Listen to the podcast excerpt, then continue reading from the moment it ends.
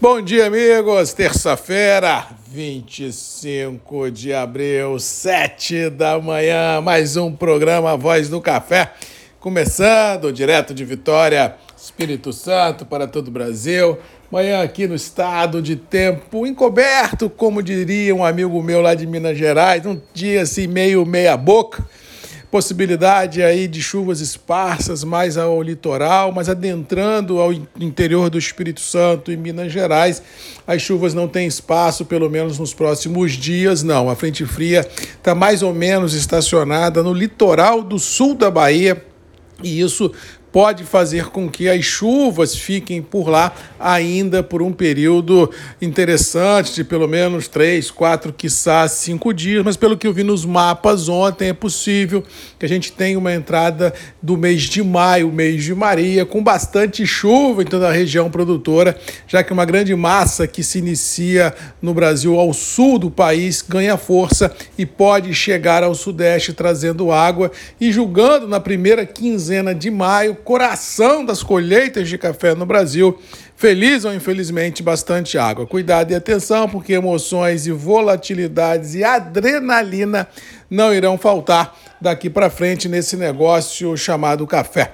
E por falar em adrenalina, haja coração! Ontem realmente o mercado começou a semana acelerando na curva, sem pisar no freio, muito menos beliscar na embreagem.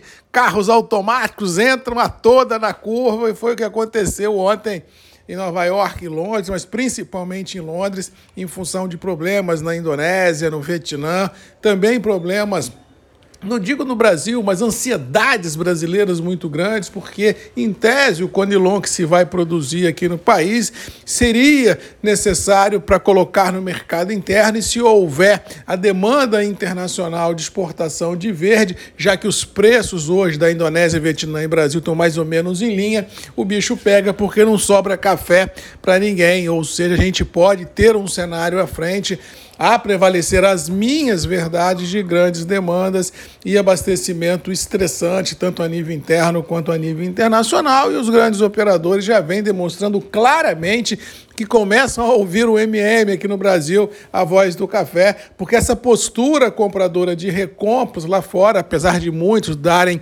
mil desculpas, é uma só: ansiedade de abastecimento, insegurança produtiva, mercado de clima. Essa é a tônica que nós temos que enfrentar daqui para frente, independente de algumas desculpas que alguns operadores sempre dão no mercado. Ou seja, gente, nós estamos caminhando um 23 com muitas perguntas, poucas respostas, imprevisibilidades climáticas e imprevisibilidades produtivas, demandas mais ou menos equacionadas dentro do que vem sendo os últimos anos, ou seja, o mundo precisa de café, o mundo precisa do Brasil. Os estoques não são confortáveis em lugar nenhum do planeta. O cara que falar para mim que um estoque de dois a três meses em alguma origem produtora barra origem portos consumidores são estoques confortáveis, é querer se iludir. Ou seja, estoques confortáveis seria se o cara tivesse estoque para seis meses, oito meses, um ano. Estoque para dois, três meses, qualquer dor de barriga climática, qualquer atraso de embarque dá um nó no mercado. Ou seja, a realidade é uma só. A gente vive hoje um negócio café pisando em ovos, a gente vive hoje um negócio café que indica que tem força nas próprias pernas para enfrentar os desafios que tem pela frente. Mas uma coisa tem que ser dita, como disse ontem no Notícias Agrícolas.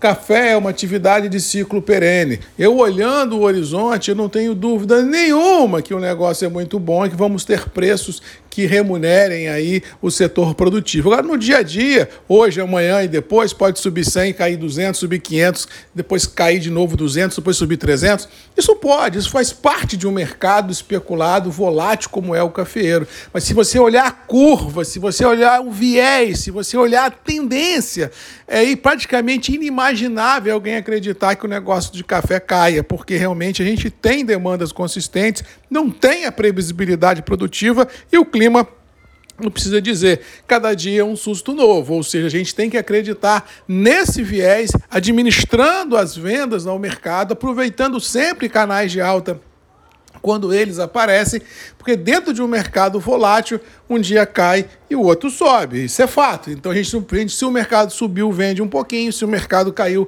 segura e vai olhando. É isso, é isso que faz um setor produtivo saudável e com força para encarar os desafios e as turbulências que porventura o mercado vem a indicar. Preços internos do café ontem ficaram firmes, pouquíssimos negócios sendo comercializados, Arábica porque não tem e o Conilon que todo mundo está pagando para ver que bicho que vai dar, ainda mais num canal de alta, num viés desse positivo, ou seja, a gente imaginar que vai ter avalanche de café no mercado com ou não entrada de safra é querer se iludir, porque o produtor de Conilon sabe muito bem administrar o seu café ao mercado. Existem algumas vendas pontuais de futuro que têm que ser entregues, então eu não acredito que haverá uma grande avalanche de café no mercado. Acho sim que uma administração interessante na entrada desse café no mercado vai haver e, por tabela, deve consolidar a minha verdade de que o pior momento para os mercados domésticos e internacionais já ficaram no passado e eu falo isso há meses, não falo isso há dias, muito menos há horas, e nem me aproveito do momento para falar que acertei ou que errei. Eu falo isso há meses, quando todo mundo nem acreditava no que eu falava, eu vinha falando e as coisas estão mais ou menos acontecendo. Para hoje, eu acho que pode haver uma realização de lucro aqui e outra colar. Foi o que eu disse. Volatilidade pode ter, mas se a gente olhar para frente, eu acho que o negócio é interessante. Mas sempre lembrando ao produtor: se o preço lhe for convidativo, se o preço lhe der margem, venda alguma coisa, ponha dinheiro no bolso e vão para o jogo, porque é isso que se faz quando se tem um negócio volátil, especulado, como é o cafeiro. No mais, vamos ficando por aqui, desejando a todos aí uma boa terça-feira, que Deus nos abençoe, que a gente possa enfrentar os desafios e vencê-los e com certeza caldo de galinha, como diz outra famosa canja e conservadorismo nesse momento de adrenalina nas alturas sempre é prudente, ou seja, nada de arroubos, nada de força no peito, de demasia, porque isso pode se machucar. Deu janela, faz alguma coisa, ninguém é dono da verdade, ninguém é Deus para acreditar assim nas, em tudo que se ouve, ou seja, a gente tem que ter essa, essa possibilidade de administrar o momento, analisar as variáveis, colocar dinheiro no bolso e dar liquidez ao mercado que tanto precisa para colocar a vida de todos nós no prumo. No mais, um abraço, boa terça-feira, fiquem com Deus e até amanhã às sete comigo, Marcos Magalhães, Voz do Café e você sempre tem um encontro marcado aqui nos grupos e redes MM, ponto de encontro de todos nós. Beijo, abraço e até amanhã. Tchau!